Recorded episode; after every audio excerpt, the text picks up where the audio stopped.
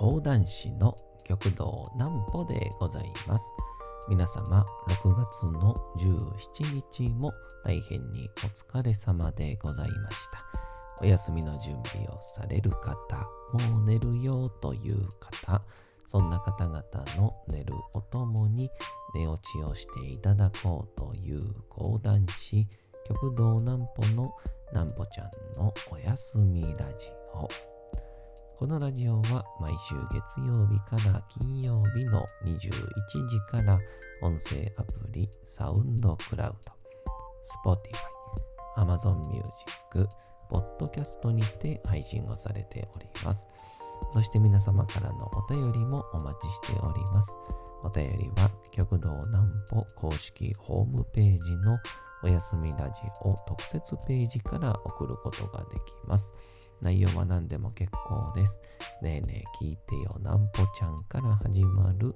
皆様の日々の出来事や思っていることなどを送ってください。えーご希望の方にはなんぽちゃんグッズプレゼントいたしますので、住所、お名前もお忘れなくと。えーいうことでございまして、昨日ですね、あのーまたもや出てくるやんってなるんですけど、同期の桂カカオというですね、えー現役高校生落語家の桂小枝師匠の2番弟子がいるんですけど、そのお友達の、えー名前言っていいよな？うん。伊藤新くんというですね、えー若干16歳か7歳かなの化け物に会いました。ちょっとまた詳しくお話しします。先にこちらのコーナーから。なんぽちゃんの明日は何の日？さて、明日が6月の18日でございます。さあ、何の日でございましょうか。もう早いですね。えーいつの間にか、あと今月も13日となってしまいました。おにぎりの日。1987年11月に、えー石川県六西町、鹿に西の町と書いて六西町にある、えー杉谷茶の畑遺跡、杉谷茶の畑遺跡の、えー縦穴式住所から、えー縦穴、縦、縦穴式住居跡から日本最古と目されるおにぎりの化石が発見されたことにちなんで石川県六西町が記念日に制定をしております、えー日付は6世から、えー数字の6が入った6世の語呂合わせと毎月18日が、えー米食の日に、なっているか。あれですね。米の真ん中の10とそれぞれの8ってことですね。合わせて6月18日に選定をされております。また同町は後年に中野都町と名称が変更されておりますが、六世町時代におにぎりの化石が見つかったことを引き継ぎ、おにぎりの里として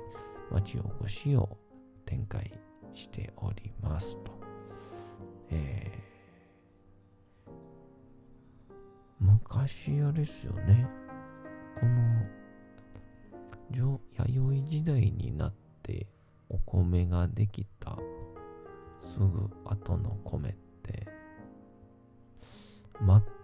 黒やったらしいですよね。黒米って言うんでしたっけ？その話は前聞きましたけど、えー、おにぎりを初めて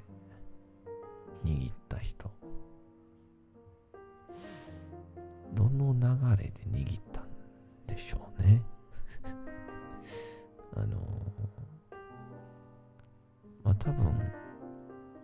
偶然炊いて。で偶然炊いたが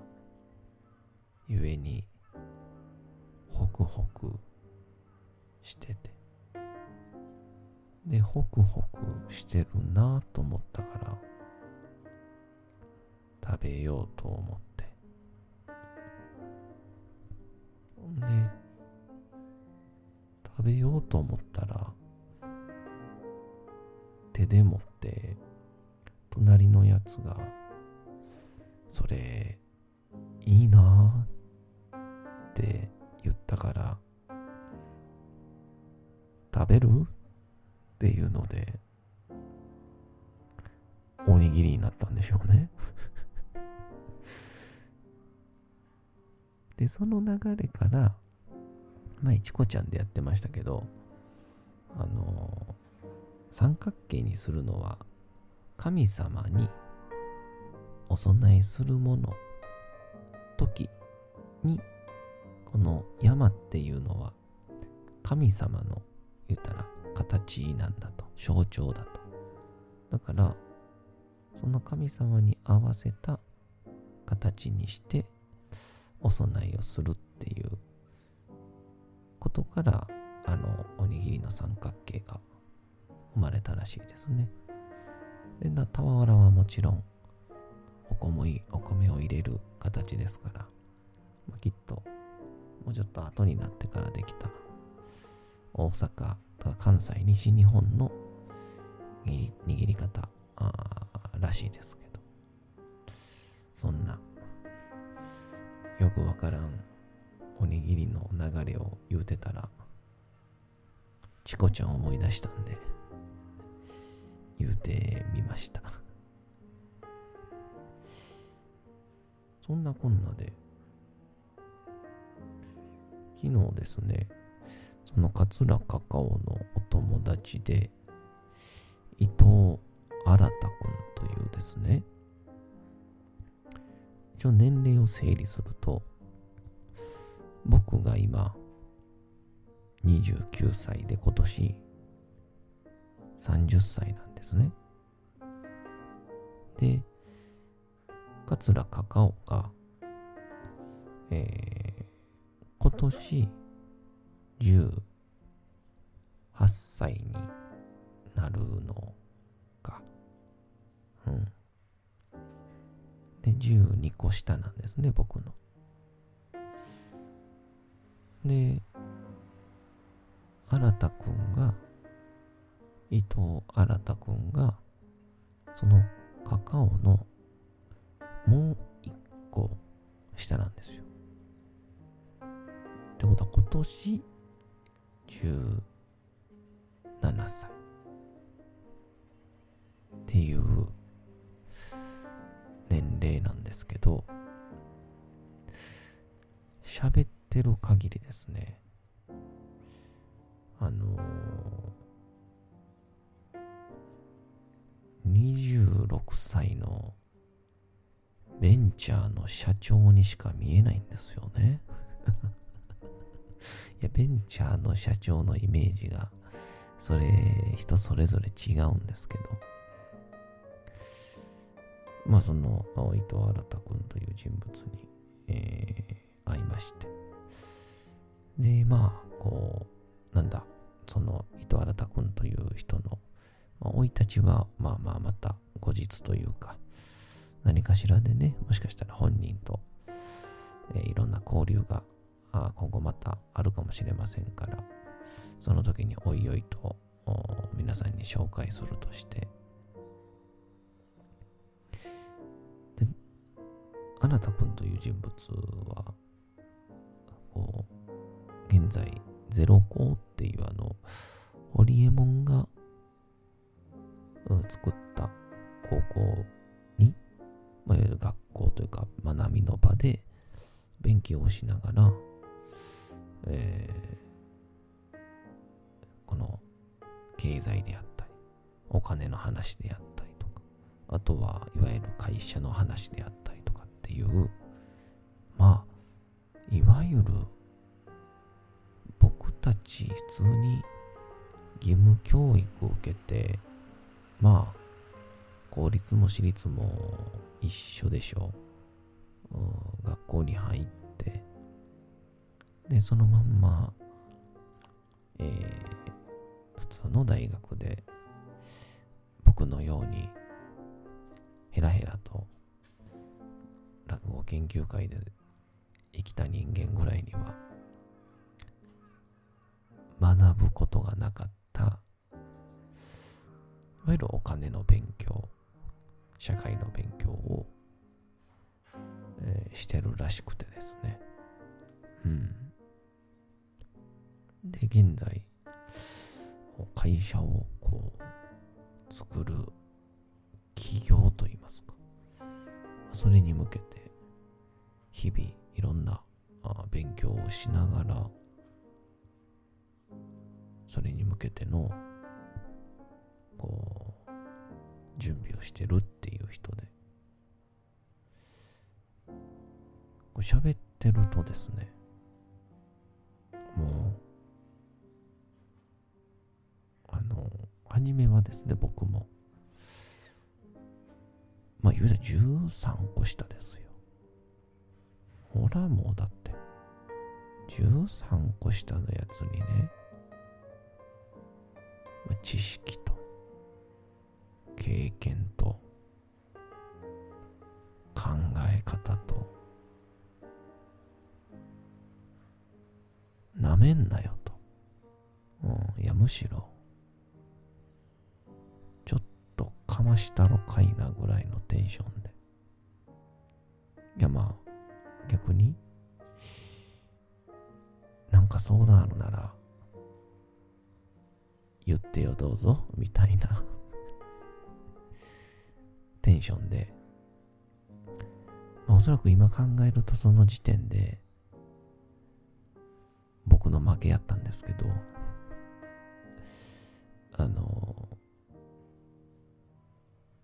さっき言った知識、経験、えー、考え方、思考開始10分で心折れまして 情けない。情けない。え、10分で心折れまして、あの、そこから、あの、伊藤新先生に、いろいろ教えていただくという時間がスタートしまして、でもすごいんですよ。次から次へとこうアイディアであったりいろんなあ分析であったりとかあの私を支えてくれておりますあのプロデューサーありかと喋っている時に感じるあのなぜか同じ場所で喋っているのに何か違う景色が見えているっていう。向こうには鮮明に見えてる景色がちょっと僕にはあのあの点描があのモザイクアートにしか見えないっていう思考が停止するみたいなやつになりまして。でまあでもその中で教育のことについて考えてるんですよとか、えー、起業をして、まあ、社会のためにいろんなギブ、プレゼントをやっていきたいんですとか、えー、本当にすごいなという、うん、めちゃくちゃ勉強になったんですけど、でもその途中でですね、あなたくんが、あまああの、多分本人はね、思ってないと思いますよ。うん。絶対に思ってないんですけど、このカカオとね、えー、僕極道南歩という人物を、まあ、お二人のように何か秀でた能力がある。でも僕にはないです、えー、無謀な挑戦さえもできてしまうお二人に大変僕は感動してます。とか、まあ、ある意味僕たちのことを褒めてくれるんですよね。で、初めの方は、まあ僕もカカオもアホですから、そうだよね。こんな挑戦できてるのは、僕たちだけだよね。っていうテンションで聞いてたんですけど、まあ、途中で気づいたのは、あの、確実に芸人としての羽をもがれていってるっていうことに気づきまして。いや気づいた時にはもう羽むしり取られて鳥肌ブツブツにして凍えそうになっている庭がいましてねそこにね。途中で新田君にあの僕らを大きなナイフでぶっ刺すのはやめてくれっていう。まさか30歳になる男が17歳に敬語でごめんなさいっていう。すいませんでしたっていう勘違いして。すいませんでしたって。ひたすら。えー、新田君に褒められて気持ちよくなった自分を反省するっていうそんな時間さえも訪れて、えー、しまいまして、まあ、そんな中で新田君がサポートをするカカオのいろんな新しい夢でったりとか、まあ、今後まあ、僕自身が、僕自身の能力というより、僕自身の力というよりかは、たまたま僕の同級生であったりとか、お知り合いに、非常にこう、有能な能力のある方々がたくさんいるので、もしね、えー、縁とかタイミングがあれば、えー、僕の方からも、まあ、紹介を通して、お力になれればなみたいなことを考えつつ、えー、非常にこうためになるというか刺激を受けただいたい2時間ぐらいでしたかねうんパソコンま人って飛び込めばぐいぐい伸びるんだなと。それも、なるべく若いうちに入ることが大事なんだなと、うん、新田君を見て心の底から思いました。でもし自分が高校生の時に新田君のような道を選んでるかなと思うと、僕のあの頃の後悔はただ一つ、好きな女の子に告白をしなかったことだけです。次のコーナー行きましょう。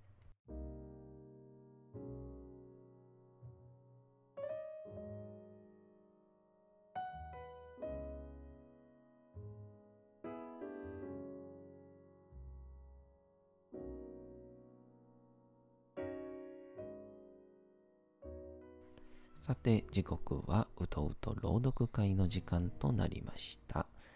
皆様、小さい頃眠れなかった時に、お父さん、お母さん、おじいちゃん、おばあちゃん、お世話になっている方に本を読んでもらった思いではないでしょうか。なかなか眠れないという方のお力に寝落ちをしていただければと、毎日様々な物語、小説をお届けしております。えさて、本日最後にお読みいたしますのは、太宰治の走れメロスでございます。えー、いよいよ、うん、友人セリノンティウスを救うためというか約束を果たすため帰ってまいりましたメロス。今日がおそらく最終回でございます。えー、本日最後、エンディングお楽しみいただけたらと思います。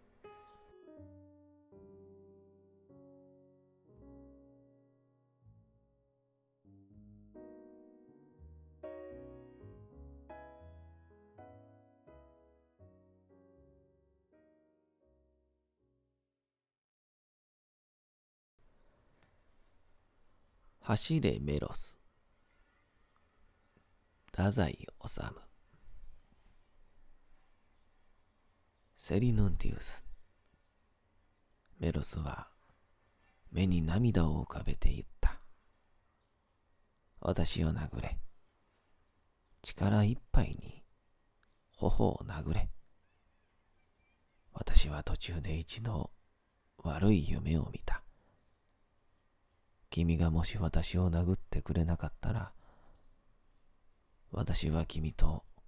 抱擁する資格さえないのだ。殴れ。セリノンティウスは、すべてを察した様子でうなずき、形状いっぱいに鳴り響くほど音高く、メロスの右頬を殴った。殴ってから優しく微笑み、メロス、私を殴れ。同じくらい音高く私の頬を殴れ。私はこの三日の間、たった一度だけ、ちらりと君を疑った。生まれて初めて君を疑った。君が私を殴ってくれなければ、私は君と抱擁はできない。メロスは腕にうなりをつけて、セリヌンティウスの頬を殴った。ありがとう、友よ。二人同時に、ひしと抱き合い、それから嬉し泣きにおいおい声を放って泣いた。群衆の中からも虚偽の声が聞こえた。暴君ディオニスは群衆の背後から二人の様をまじまじと見つめていたが、やがて静かに二人に近づき、顔をあからめてこう言った。お前らの望みは叶ったぞ。お前らは、わしの心に勝ったのだ。真実とは、決して空虚な妄想ではなかった。どうか、わしをも仲間に入れてくれまいか。どうか、わしの願いを聞き入れて、お前らの仲間の一人にしてほしい。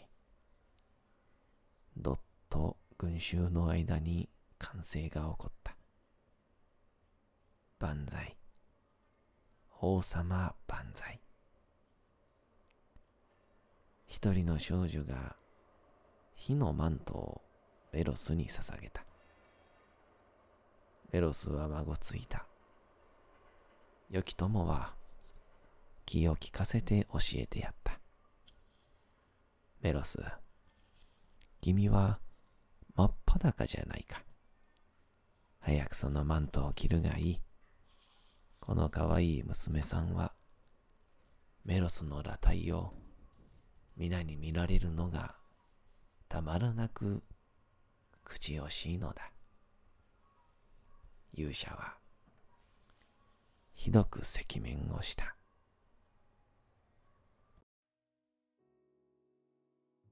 さて本日もお送りしてきましたなんぽちゃんのおやすみラジオ。というわけでございまして、6月の17日も大変にお疲れ様でございました。明日も皆さん、